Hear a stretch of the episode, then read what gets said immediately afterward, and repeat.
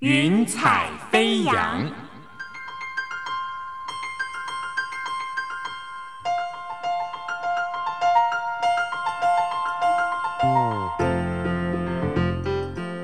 让每一朵云彩的生命牵引着你心灵的飞扬。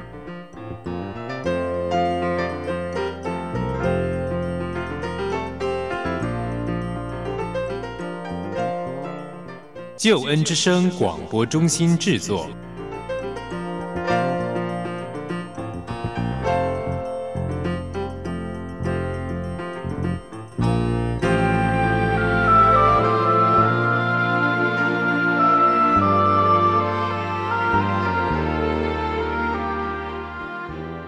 欢迎你收听《云彩飞扬》，我是英如。《云彩飞扬》是台湾救援之声广播中心为你制作的生命故事集，让我们一起听听别人的故事，想想自己的生命。还记得小时候老师要我们写的作文《我的梦想》吗？那个时候你写了什么呢？经过了数十年被工作、感情生活或者是经济压力压得喘不过气的生活，是否让你彻底的放弃梦想，放弃了做梦了呢？其实人生有无限可能，追梦之路并非遥不可及，也不是童话故事，只是我们应当怎么做，才能够逐梦踏实，让人生活得精彩丰富，没有遗憾呢？今天英如为你邀请的特别来宾是陈威宇，他出了一本书《唱出好声音》，分享了他的歌唱之路。其实一路走来，他并非一帆风顺。从小到大，他也遭到许多专业歌唱老师的质疑，建议他快快转换人生的跑道。陈威宇曾经摆荡在许多质疑与自我怀疑之间，最后他选择坚持梦想。现在的微雨，他已经是两岸知名的歌唱训练讲师和教练。他教导了许多歌唱比赛的参赛者，还有荧光幕前的实力派唱将。他在台湾创办了歌唱教学系统，让更多人爱上歌唱，享受歌唱。他还要告诉你我，为什么他能够坚持梦想。在他的生命里面，有一份很特别的力量，引领他跨越一切的困难，朝梦想之路迈进。今天，云彩飞扬，就让我们一起来听听陈伟宇的生命故事。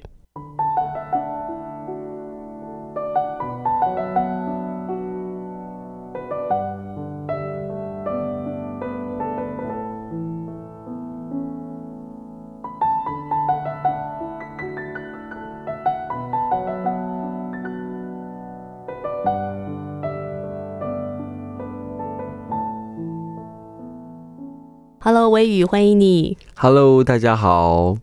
嗯、我在想说呢，我要叫你陈伟宇先生，还是要叫你陈伟宇老师？当说到这个老师的时候，大家会很好奇，哎，到底是教什么的呢？其实微宇有很多的 title，我想邀请微宇来自我介绍一下，好不好？Hello，大家好，我是陈伟宇，呃，我是歌手的歌唱指导，也是演员的声音指导。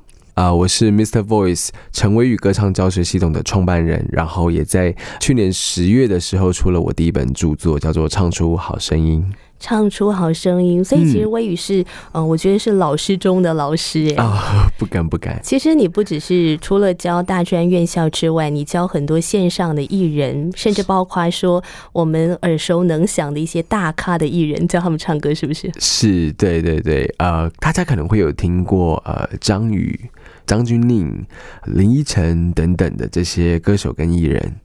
我们常会觉得哇，艺人可能是已经很专业的表演工作者了。其实他们在面对歌唱的时候，仍然会有许多的呃问题，甚至是不安跟恐惧。所以在带领他们的过程当中，对我而言，学生每一位学生都是一样的，就是当你在面对他的问题的时候，我们要想如何去协助他。每个同学都会有不同的，可能说释压的方式。假如说表演焦虑，那每个人适用的方式就不一样。你必须去观察他的需要，然后去帮助他。会不会在唱歌的时候有些的包袱，其实要帮助他们把包袱拿掉？这是很重要的。其实最近帮很多位我们现在常说的呃什么男神啊、女神，你会发现当他们要唱歌的时候，哇，他们是很害怕的。我们会觉得，哎，我们应该是觉得这么美啊，这么帅，大家这么喜欢的这些人，应该是非常有自信的。可是当他们要真心的去把心里的感受去唱出来的时候，那反而是一个不容易的过程。嗯，是我现在手上呢有微雨出的这本书《唱出好声音》，嗯，这照片好年轻哦，跟你现在没有落差。谢谢。知道说最近真的是非常忙碌嘛，像空中飞人，然后还有点感冒了。对，从你的声音里面可以听得出来有一些淡淡的鼻音，是，但还是很好听。谢谢。那在这本书的后面呢，我觉得讲到真的是会让人对这本书非常好奇。因为你这本书的后面写到说，唱歌不需要练习肺活量，是。不用管头腔共鸣，是。可以不要听自己的声音，是。单纯回到心中的感受，就可以唱出富有特色跟情感的歌声。在这本书里面，你也谈到很多人遇到的歌唱的困难是什么？是，其实，在肺活量上面，你可以看小婴儿，小婴儿其实肺活量非常的小，是，可是他却可以一直叫，声音超大，对，而且不太会沙哑。因为其实小婴儿对于声音的发出这个行为，他并不会考虑太多，他的感觉是什么，他就发出来。所以其实歌唱对我人教唱歌或是学唱歌，它是一个帮助学生恢复到小时候那个自在唱歌的样子。而学唱歌的人，其实他是恢复小时候的能力。其实微雨你自己在学唱歌的时候，也是常常要提醒自己要回到最单纯的状态，是不然。无论是技术上，或者是说在情感的表达上，其实都会都会受限的。是小时候你就很喜欢唱歌吗？对我从小就非常喜欢唱歌。然后我们是一个大家庭，很大的家庭。我的爷爷奶奶有十个小孩，然后我爸爸是最小的。我们家族聚在一起，最大的娱乐、最常做的事情就是唱歌。爷爷奶奶有留下事业给整个家，所以我们家什么员工旅行啊。我们在游览车上都不是在睡觉，都是在唱歌。唱歌就是你们平常的娱乐，是也是一种陪伴吧，彼此的分享。我姑姑甚至还比过五等奖，哇，好厉害哟！是，然后我的一个堂哥好像也差一点要发唱片，所以这是有家族渊源的。对，我觉得可能是那个很爱很爱唱的那个 习惯吧。我有一个妹妹，一个弟弟。做老大会不会要承担比较多的压力跟责任啊？其实我觉得会耶，甚至到现在你都会有一些无形的，你你自己可能都没有意识到，你没有意识到说你必须要去承担，但其实你已经在承担。那因为家里曾经在一次的呃家里的变故，就是我爸爸。金钱使用不当，金钱使用是投资上面有出状况吗？还是也可以说是一种投资啦？就是那个时候很年轻吧，就是不懂事，就是他那时候赌博输掉了所有的家业。嗯，确实是有人把赌博拿来当投资，千万不要，千万不要。对，有时候会一时的想不开啊，就是可能觉得咦，可能好玩，是没想到一下子怎么会？整个家族的企业还有房子全部输光，有负债吗？有，有上千万吗？有的，有的，而且欠的是地下钱庄的上千万。你那时候年纪多大？我那个时候国小，国小小五小六的时候吧，家里会开始有吵架。整个大家族。哦，所以其实你们生活很紧密哦，是是？因为那个时候阿公留呃留下了一栋房子，嗯，对，那有一部分的家族成员是住在那栋房子里面的，对，然后后来就会开始有一些讨债，黑道会直接冲进我家，直接冲进来啊，就是在我放学的时候躲在巷子里，我就开门，他们就从巷子里冲出来，直接往上冲，冲到我家，然后我那个时候要带着我的弟弟妹妹。一起到楼顶等着他们离开，好可怕哦！对，所以那时候很常做噩梦。家里的工厂收了，所以妈妈开始做小吃，然后爸爸有一阵子时间，甚至他不在家里，他要跑路。因为我妈后来就是做小吃店嘛，然后就有人来泼漆呀，带黑道来，就是说如果你不还，我们就每天站在这里。其实那个时候你面对家庭的经济的变故，然后年纪又这么小。心里面承担了很多很多的这个压力，是，而且那时候你有办法跟别人说吗？你真的没有人可以说。那时候我也会跟我爸妈说，我会做噩梦，梦到有人就是上来杀光杀光楼下的人什么。我爸就说你不要想太多啦什么的。但是其实对我而言，我那个时候我是很害怕的，所以我没有人可以说。你会躲在棉被里面偷哭会什么的吗？当然会啊，就是心疼哦。是，然后那时候妈妈也会跟你说，你要有骨气，你要是你要加油，你要你出去不能被看不起，你要，所以其实那个时候很痛苦吧。高中的时候，那个时候有打工，那同学就会觉得你怎么那么爱钱，就是下课都去打工，你你是怎样？就是 因为大家都去玩嘛，大家有时候下课就去看电影啊什么，但是我不可能，我一定要去打工。你的时间都花在刀口上面。是的，是，而且你所做的事情都要跟家庭的责任是有关的，是就从小要开始背负。那当初是因为爸爸赌博的关系，嗯所以家里面才会有发生这么大的问题出来哦。是是，你对爸爸的那种感受怎么样？会不会很纠结？我曾经是很恨他的，非常的恨。然后我妈妈，我觉得我妈妈是一个很好的、很贤德的女性啦。她一直在等我爸爸，跟我爸说没关系，不管怎么样，只要回来一起面对问题。那时候看着妈妈，其实我觉得她也是很很辛苦的，在整个成长的过程当中，你看着爸爸的失职，那你会觉得很气这个人。后来其实我爸回来，他没有离开太久，他就回来了。你看着他的时候，你是没有办法看着他的眼睛的，你甚至会觉得看着他就有种想吐的感觉。那时候我会跟我妹说，嗯，就是我们以后长大要买一个城堡给我妈，不要买给爸爸。可是后来我们想想，可是不行哎、好像还是要给他一个地方。那我们就说，那我们买一个笼子给他好了。笼子是认真在讨论这件事吗？小朋友的童言童语。可是我觉得现在想起来的时候，其实真的蛮心酸的。是啊，是啊，对，因为在那个时候伤害太大了，太深了是，然后又看到妈妈在那个困境里面，很想要帮助她。是可是我们的能力有限，因为年纪太小了。是当时候的生活看似乌烟瘴气，可是，在你的心里面有一片天，是那。个天空，我想跟唱歌有关，可不可以跟我们谈一谈？高中的时候创立了一个流行音乐社，叫做歌唱社，就是呃华江高中流行音乐社。那当时会创这个社团的原因，是因为学校有热音社、有合唱团，但都不是自己喜欢的音乐类型，所以我就创了这个社团，然后啊、也开始学唱歌，那你到时候学唱歌的门路是怎么样？就是上网找，上网 就是直接 Google 歌唱老师。其实那个时候是因为社需要邀请指导老师，但因为社团刚创设，所以没有太多的资金资源。那我就想，好吧，那我自己跟老师上课好了。然后学完之后回来带学弟妹那在学费上面要怎么办啊？打工喽。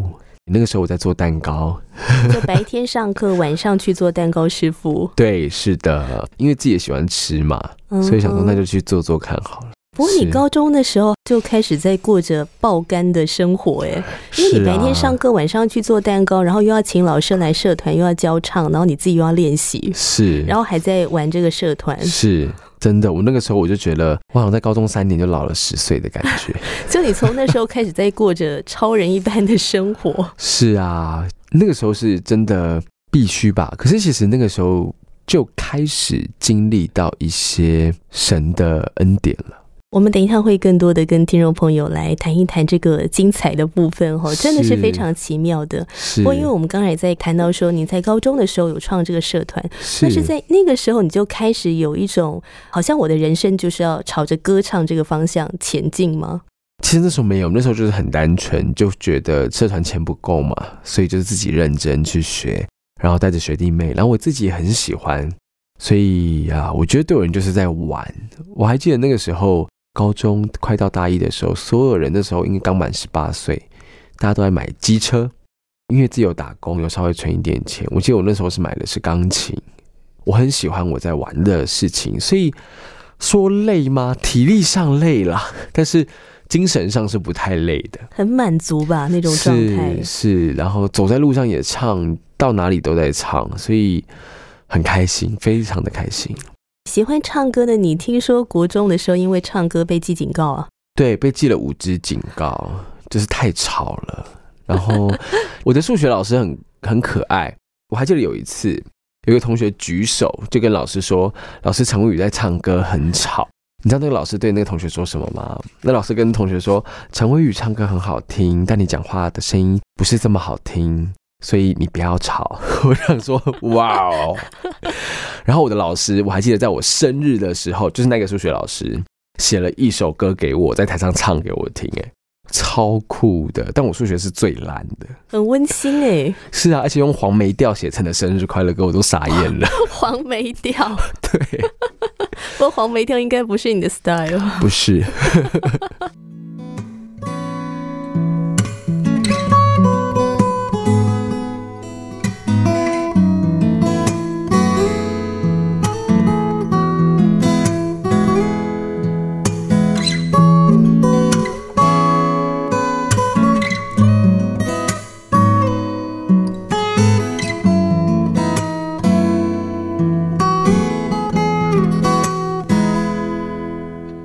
谈到在音乐的这条路上面，你刚才说其实跟神有关，是那这个神就是耶稣嘛？那耶稣怎么走进你的生命当中呢？嗯，其实我觉得，真的人的尽头就是神的起头，就是我们家发生这样的状况嘛。那那个时候是我弟弟，我们家第三个最小的弟弟。那在小学的时候，呃，他参加了一个彩虹团契，是由工业福音团契的蔡师母所带领的团契。那他们是做的是国小学童的课后辅导，他邀请了非常多很优秀的大学生，带着这群小朋友念书。然后后来这位师母就辗转知道，就是从弟弟那边知道说家里还有一个哥哥跟姐姐，他也知道我们家的状况，所以他就呃邀请了一位大哥来陪伴我，然后大哥的姐姐来陪伴我的妹妹。然后在这个陪伴的过程当中，我们会有许多的讨论。其实他也知道我们家的状况，所以每个礼拜大概都会有一天到两天，他会陪我吃饭，陪我聊天。即便是情人节哦，我记得非常清楚，他也陪我吃饭。然后他说他要跟他的女朋友说，他女朋友是呃也是基督徒，然后跟他女朋友说，我与在这个时刻很重要，需要有人陪伴。好感动哦。对，他说我们的神是爱的神，那他就这样子陪伴了我四年。风雨无阻，就这样每个礼拜一到两次。对，然后礼拜天他一定会骑机车载我到教会。哇！对，然后我非常的皮，我还故意睡晚，就很坏啊，就是也喜欢挑战他的信仰。对，欠揍的小孩，然后他从来都没有骂过我。但是我觉得你也很愿意跟着他耶，为什么呢？可能没有人可以跟了吧。你说，在有一点好像灰色的童年里面，有出现一位这个大哥哥，带着爱走到你的生命里面。对，而且其实那个时候，我会觉得钱很重要。他是一个收入很不错的人，所以那个时候我就在思考，为什么你愿意陪我？你应该去应酬，你应该去工作，甚至是你可能会把你的时间留给你的家人，留给你的女朋友。但你留给我这样的一个屁孩，不听话，又爱跟你争辩，又爱让你迟到，但是你就是这样一直陪着我。那一刻，我才知道什么叫做这个神是爱的神。他给我的这份陪伴，这个耐心跟这个爱，不是他自己能够给我的。他陪了我四年之后，我接受这个信仰后受洗，他去了美国。其实我从高中开始。我觉得我一直在经历神给我的恩典，家里的状况是不是这么好的嘛？所以其实我那个时候，我记得我鞋子破掉了，破到我是同学都发现，然后同学问我你为什么不换？我说我没有钱换啊。他说真的假的？我说真的啊。隔天我的同学就带了一双非常好的鞋子，我同学是在玩鞋的那种同学，他就是会几千块进鞋子，几万块卖掉的那一种高中生，很厉害哦。他带了一双，我记得是一个名牌的纪念鞋，他就直接送我了。常常会经历很多这样的一个状况，甚至那个时候因为自己是流行音乐社的社长，同学们都有在听音乐 M P 三，可是我不可能去买。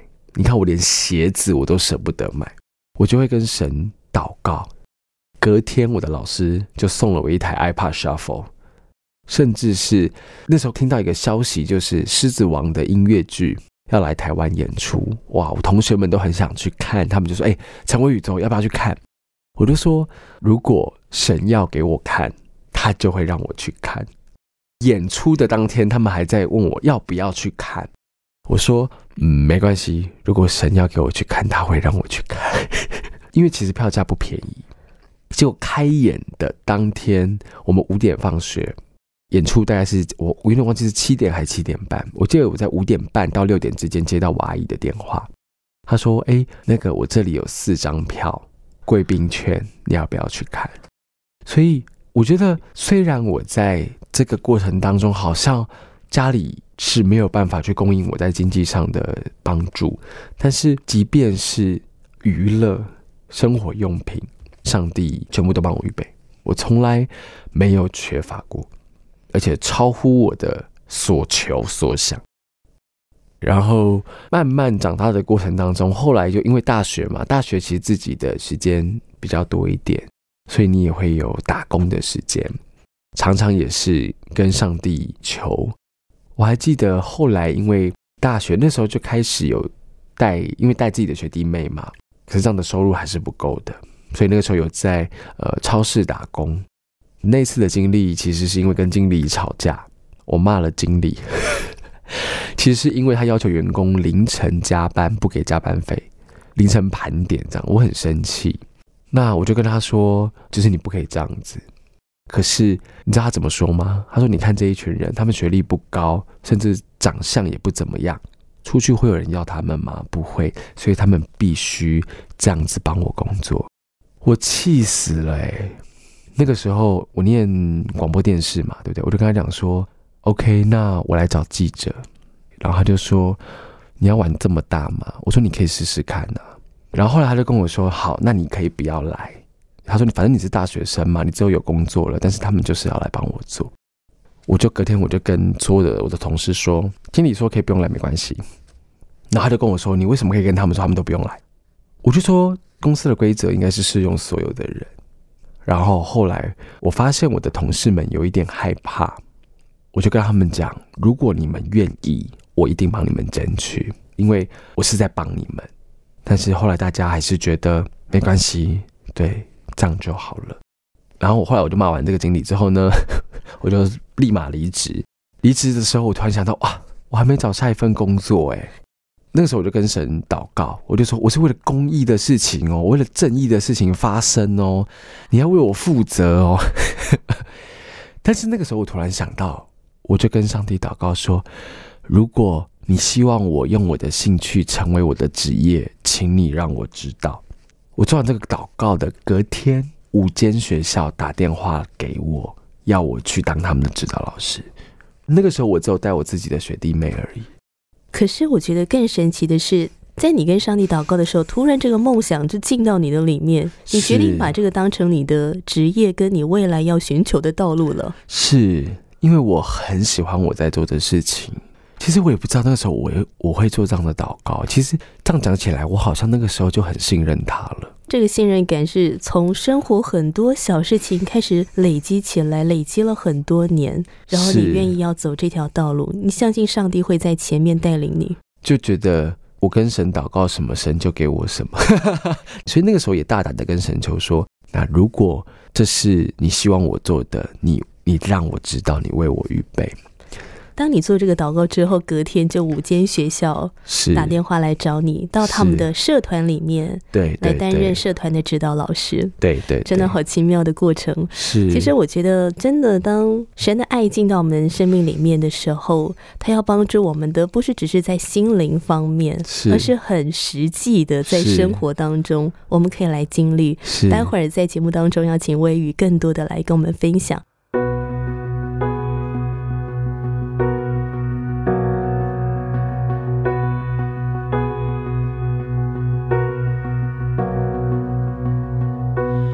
你的软弱，他都知道。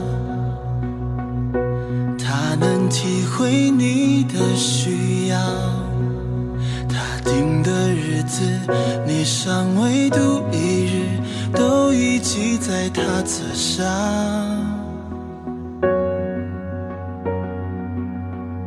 所以你要专心仰望。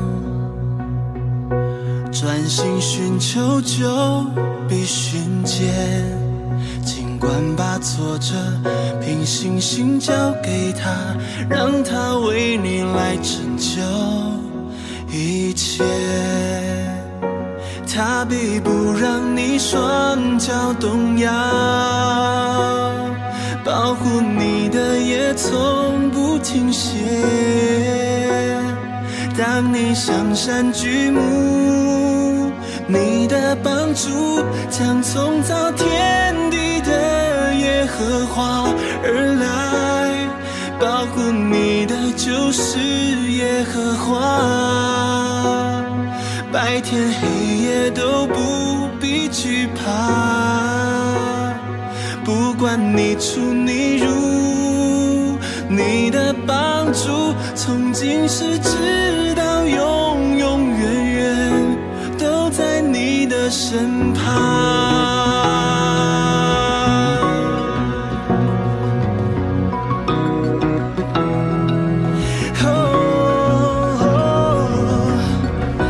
所以你要专心仰望，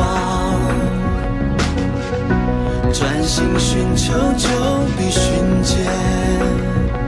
尽管把挫折凭信心交给他，让他为你来成就一切。他比不让你双脚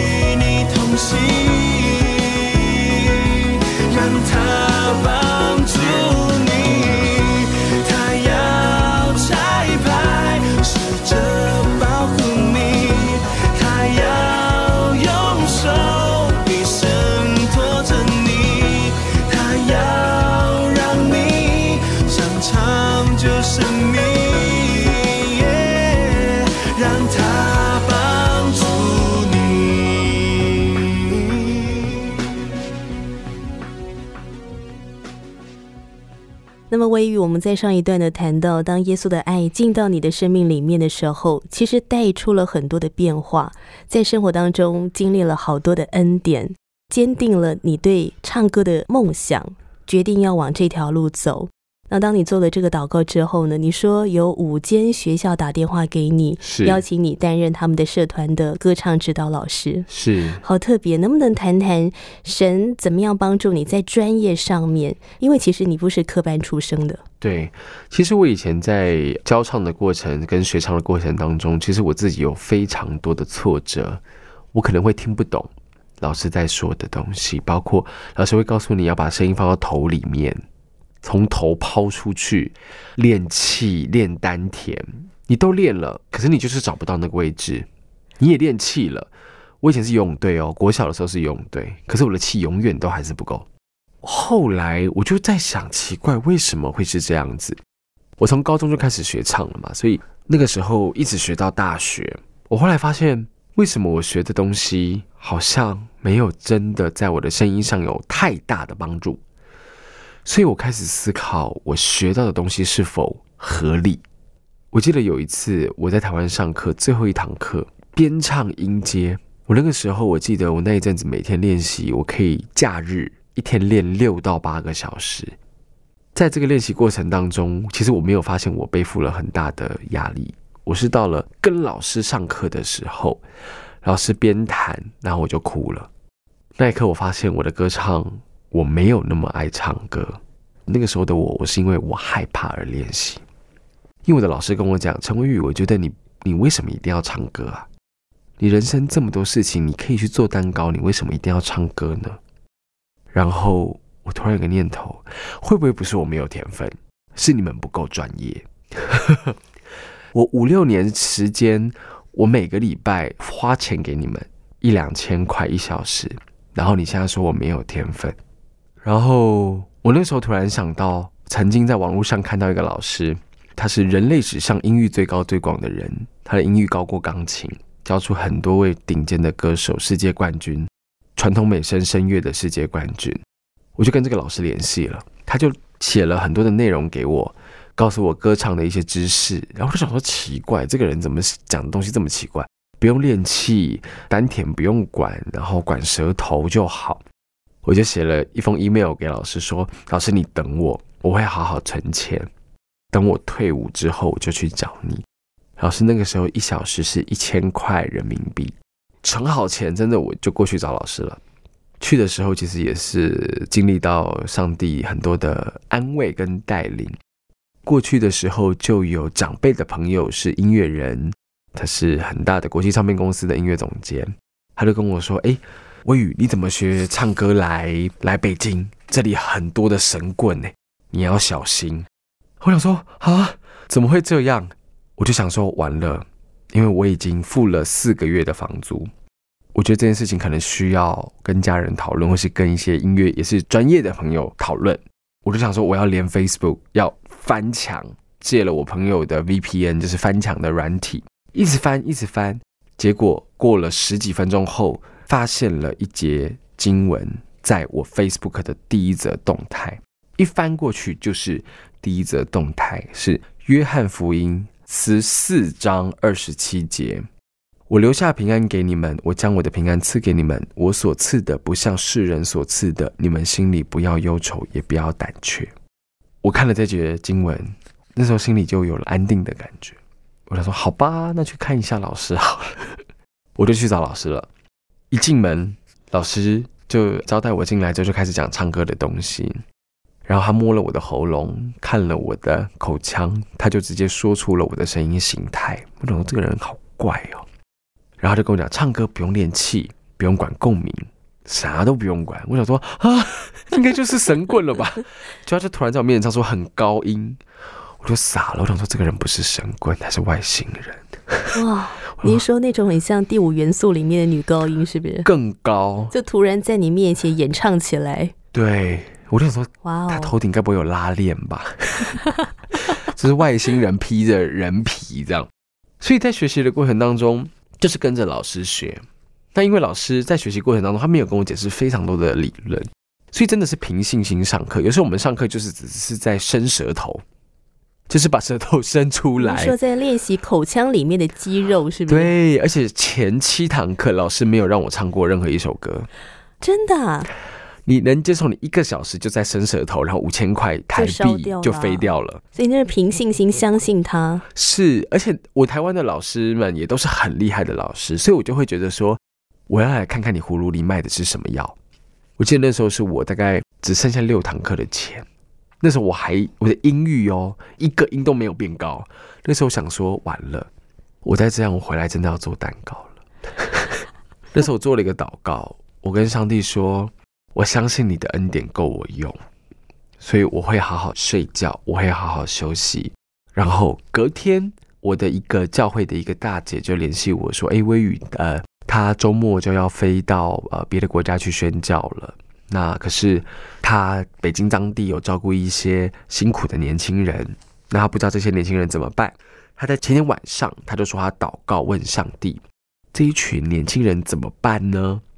那上帝给他的回应是，把这这一群年轻人交给微雨，他就问我愿不愿意。后来我想，诶，我前天晚上不是也在祷告吗？他说他想付我一点生活费。我说不用啊，因为我觉得这是很好的事。他说不行，他一定要付我钱。我说好，那你就随意，你要给我多少就多少。工作内容就是每一个礼拜陪这群年轻人吃饭。然后送他们书，书他已经都准备好了。陪他们祷告，陪他们吃饭，就这样就好。我说好，就他隔天就汇给我六千块人民币，然后两周后他又再汇给我一万块人民币，所以我一个月的月薪是一万六人民币，工作内容是陪人家吃饭四个晚上。好恩典哦，对啊，这根本不是人会给的工作啊！对，对真的是从神来的耶。对，然后那一刻我就顺服，就是老师说什么，我只管相信。我就在相信的时候，我的英语瞬间突破了十度的真音音域。是怎样的瞬间呢、是你突然就唱出来了吗？对，突然唱出来。所谓的十度，一个八度就是哆来咪发嗦拉西哆，这样是一个八度，再多两个音，真音的音域。所以我离开北京的时候，张惠妹的歌、张雨生的歌，我全部都可以升 key 再升 key 用真音唱。真音跟假音到底怎么区分啊？其实就是虚声跟实声，它是一个声音频率比例上的差异。假音我们听到平常会觉得比较虚，哈，这样的声音就会觉得是假音，啊，这样觉得就会觉得是真音这样子。是嘿，那它只是一个声音频率比例上的差异而已。你现在也会让我觉得很像是外星人。我要检查你头顶有没有拉链，瞬间来耶！是啊，是啊。然后在这个学习过程当中，我才发现，其实歌唱为什么老师说不用练气？你看小婴儿肺活量是非常小，可是可以叫很久，因为其实小婴儿对于声音的认知是没有的，它是非常本能的。甚至唱歌，大家最常遇到的问题就是要怎么样去唱高音、飙高音。但其实高音这个形容词是不精准的，因为其实声音的低跟高，它只是频率振动的慢跟快。所以，当我们的认知不精准的时候，就会产生了不精准的处理行为。在技术上的突破，是先从思维的改变开始。当你发现到这些事情的时候，你就会发现，哇，我真的不用去控制声音。就像我们讲话，你不会觉得讲话讲到哪一个字会阻碍你的发声。可是唱歌有些字就很难唱，因为我们真的太 care 唱的好或不好，所以你在唱歌的时候会去听自己的声音。可是你听到的跟别人听到又不是一样的声音。我相信上帝创造每一个人，每个人都不一样。当我们想要成为完美的那一刻的时候，其实我觉得就有种落入骗局。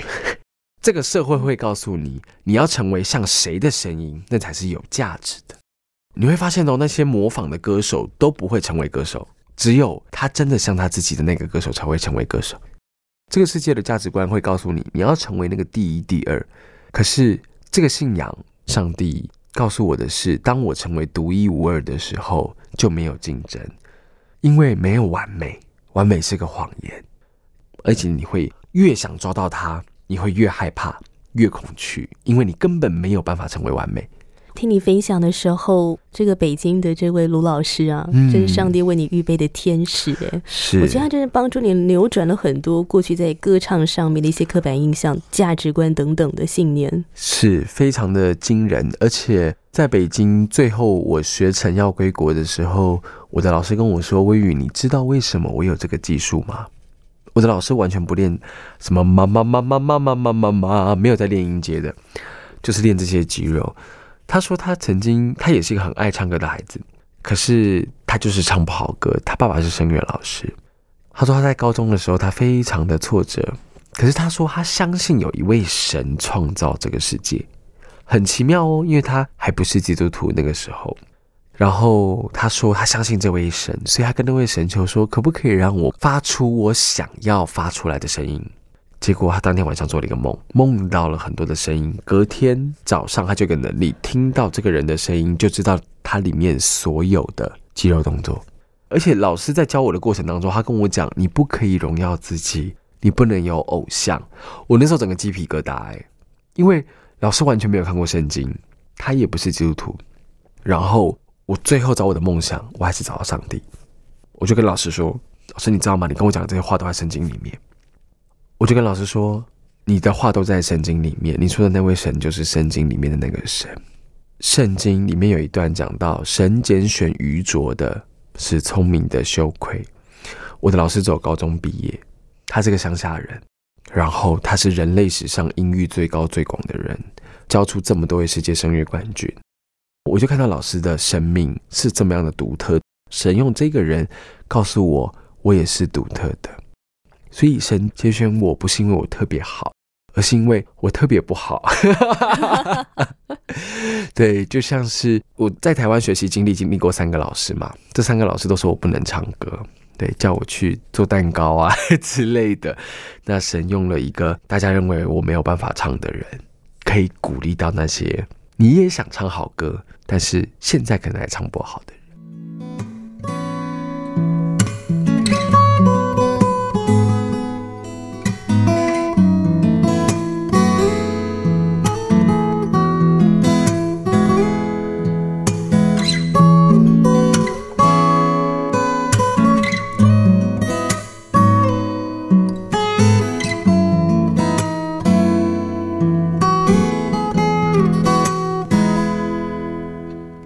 所以在北京的学习经历，其实我觉得神除了在技术上扩张我的能力之外，老透过老师的技巧，但是也让我在跟神的对话、我们的祷告、我在读圣经或者是一个人独处的时候，上帝用他自己的话来对我说话，然后也让我的思维跟我的想法有更多的扩张，甚至原谅我的老师们曾经对我说过这些的话。那甚至我在大学毕业前，其实我就已经教了非常多的学校。那我的老师其实他的学生量没有我多，所以我会推荐他到我教的学校去教课。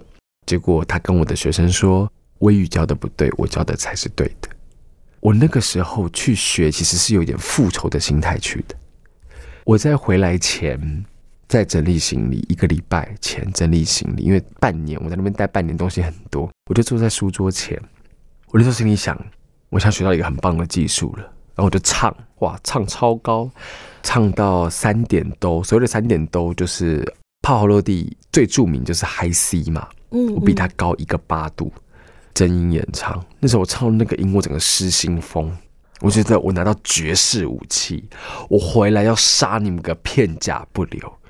那时候突然一个声音告诉我祷告，我说我不要祷告，我那时候就觉得。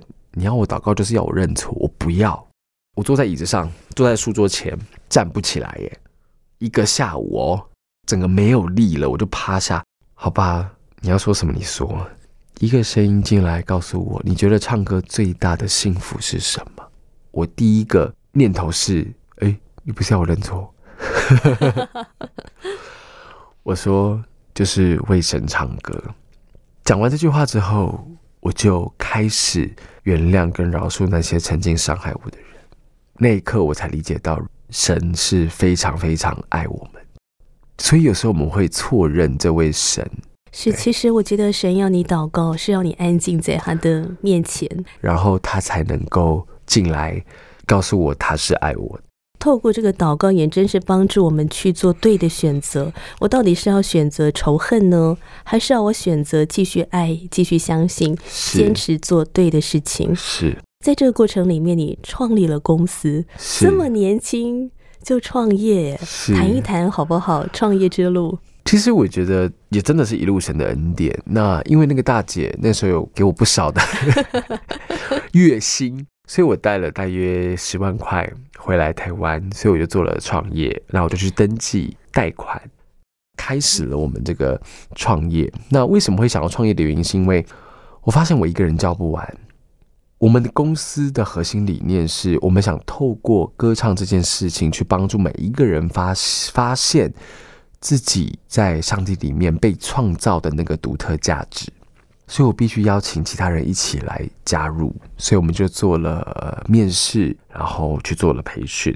所以我们做的是歌唱教学系统，而不是一个歌唱工作室。在你们的这个公司里面，其他的这个老师，就是你带领的这个团队，他们也都是基督徒吗？嗯，有有一部分是，然后有一部分还在了解当中。对于年轻人创业而言，我觉得最难的就是因为我年纪很轻。所以在管理的经验上并不足，在公司的营运过程当中，我觉得对我也是一个很大的学习。一起在这个制度下，彼此为了共同的目标去成长。这个团队的过程当中，可以不断的告诉他们这个讯息，就是我们是以爱跟祝福作为一个出发点，去帮助更多的人。所以，像我们也会去医院、去安宁病房去做陪伴、去做演唱。我们之前也有到长庚的精神科日间病房去指导精神分裂症的患者，教他们唱歌，这些是老师们义务去做指导的。除了在专心的教唱歌之外，我觉得你很会善于利用你的职场、你的工作传福音。哎，是啊，是啊，带领这些艺人啊，你的老师啊，其实都在带领他们。甚至你在北京的时候，你也会带着卢老师祷告。哦，是的，而且很好笑。我记得那个时候还没有唱好歌，我记得那时候第一次带着老师祷告，那时候老师怀孕。我就带着他祷告，祷告完之后，老师就因为刚祷告完，所以心里很平静安详。老师就说：“微雨，你的祷告比你唱歌好听多了。”他说：“你唱歌的时候脑子不知道想什么，一直在想那个高音怎么唱，用力，你脑子里都一团乱。”后来老师带着我去教学，我才发现，对耶，我们常常会想这个音要怎么唱，那个音要怎么唱，要用力，要用气。开始可以从声音听到唱者的心里的这些感受，在跟别人传福音的过程当中，会不会也遇到一些挑战呢？就像当年你也会挑战那位陪伴你的大哥哥一样。我好像没有遇到像我这么白目的耶，真的吗？因为我通常会陪伴，就像这位大哥他做的，我一定会去做做陪伴，然后是很自然的，我会告诉他声爱你，我会告诉他们，就是上帝创造每个人都是独一无二的。所以你要接受现在的你自己。那当你接受了现在你自己之后，你会有一个盼望。你不是因为恐惧觉得自己不好而努力，而是你觉得自己很棒，所以我会更棒而努力。所以当他们接受到这样的一个信仰的价值观的时候，他们就会发现，其实这个信仰不是在告诉你什么东西是对的，什么是不对的，而是当他是在真理的爱里面，它就会是对的一件事了。像在基督信仰当中哦，你走过这么多年的时间，你觉得最重要，你好想跟人分享的是什么？我觉得就是神爱你，这是神的爱。当你在爱的里面的时候，就像你可能会为了爱一个人，你会为了他改变你的坏习惯。爱能够成就一切的事，所以我觉得神也把这样的一个智慧行在这个世界当中。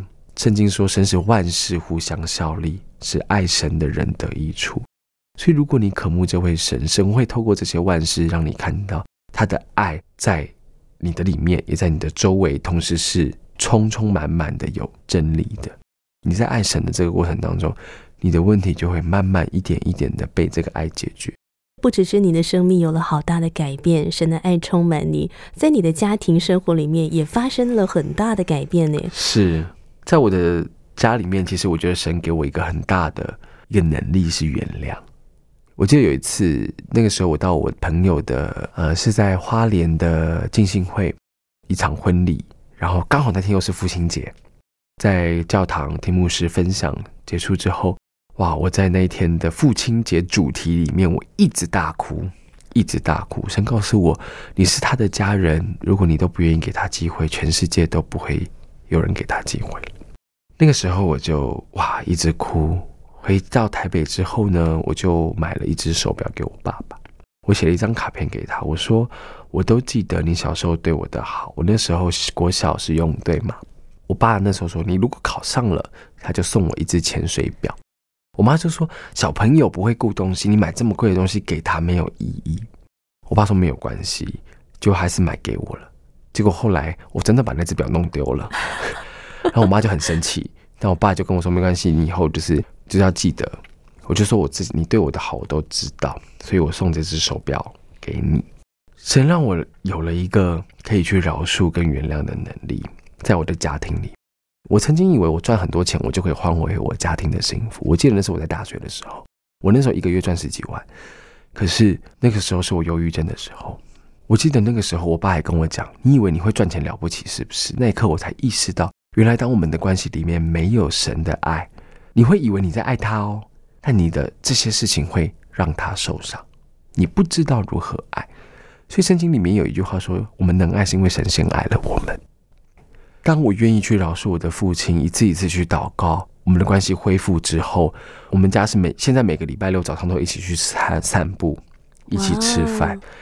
这是我我想不到的，这是我没有办法梦想。有这么一句话是这样说的吼，我们和上帝恢复了那个关系之后，上帝要帮助我们和别人恢复那个关系，是重新的回到你的原生家庭里面，是享受在那个天伦之乐当中。是，其实我觉得透过微雨的故事，也很能够鼓励到我们年轻的听众朋友。很多人都在想说，到底我的人生要怎么样过？到底我的人生目标在哪里，才不会浑浑噩噩？是是不是也能够借着微雨你自己走过的这个逐梦踏实的这个过程，也给我们的听众朋友一些鼓励的话？好啊。其实我一直很喜欢一段经文，就是呃，神赐给我们的心，不是胆怯的心，乃是刚强仁爱谨守的心。所以，当你知道你的生命是在神的手中，你会有一个盼望，而这个盼望会让你行得出果效来，行得出果子，你会做得出行为来，你会敢于为你讲的每一句话付出责任，同时踏出你的脚步，你的手会做事，然后你会完成事情，你会完成梦想。当我们在追求梦想的过程当中，你不要害怕。你可能会觉得怎么整个社会这样，但是圣经里面有一句话说：“神未尝留下一样好处不给正直的人。”神会为你所要做的一切预备你的需要。你行得正直吗？你害怕吗？你不要害怕，你要有信心，因为神会与你同行。所以在真理里面与神同行，我相信大家一定可以完成自己的梦想，同时祝福身边更多的人。嗯真的是，现在微雨的工作，我觉得是好像在造星。哦，这个星就是明星啦，或者是说，好像是一块璞玉，你怎么样去陶造它，然后可以发出那个光芒来。但是上帝是那个更厉害的造星的专家，是他真的是知道每一个人的生命都是那个最独特的，要帮助我们从平凡，因着认识他，可以变得不平凡。是的，今天非常的感谢微雨来到云彩飞扬，谢谢。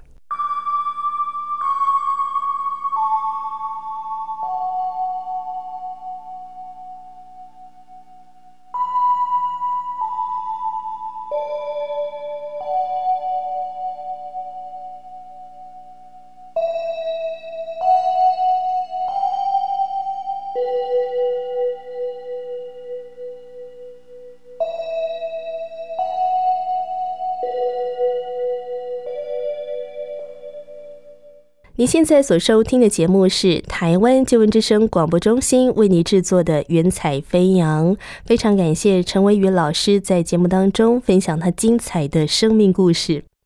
很多人说“万丈高楼平地起，英雄不怕出身低”，只要愿意坚持、愿意努力，就会有所收获。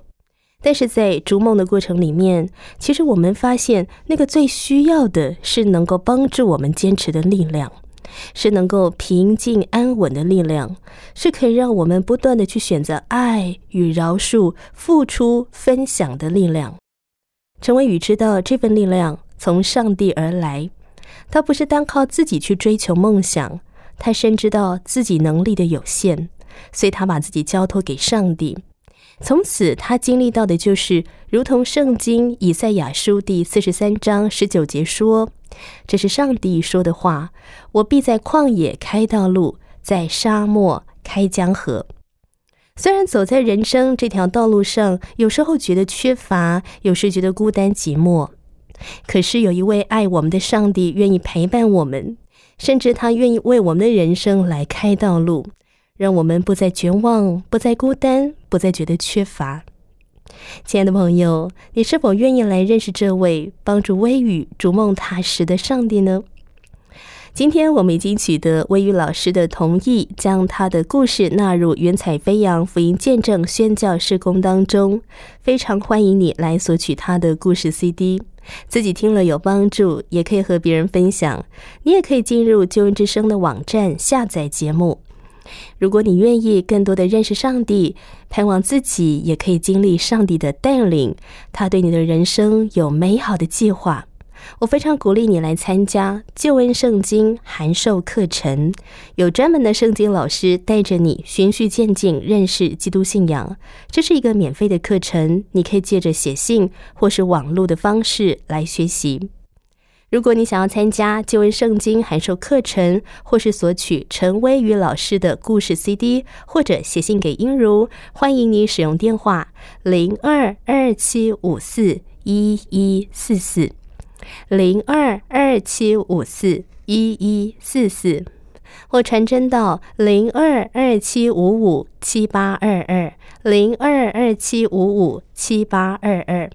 来信请寄台北邮政信箱四十四至八十号，台北邮政信箱四十四至八十号，请注明“云彩飞扬”节目收或写给我应如收，非常的期待你的来信哦。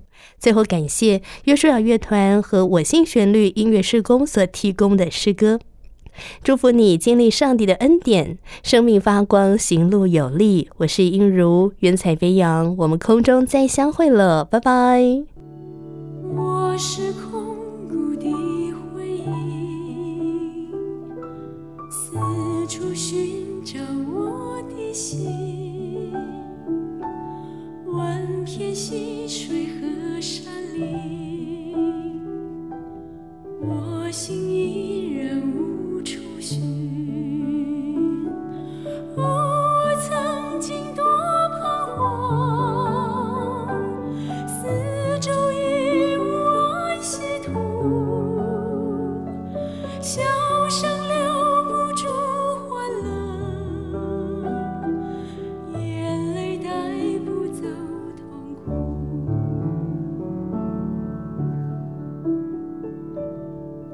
我说生命。不稀奇，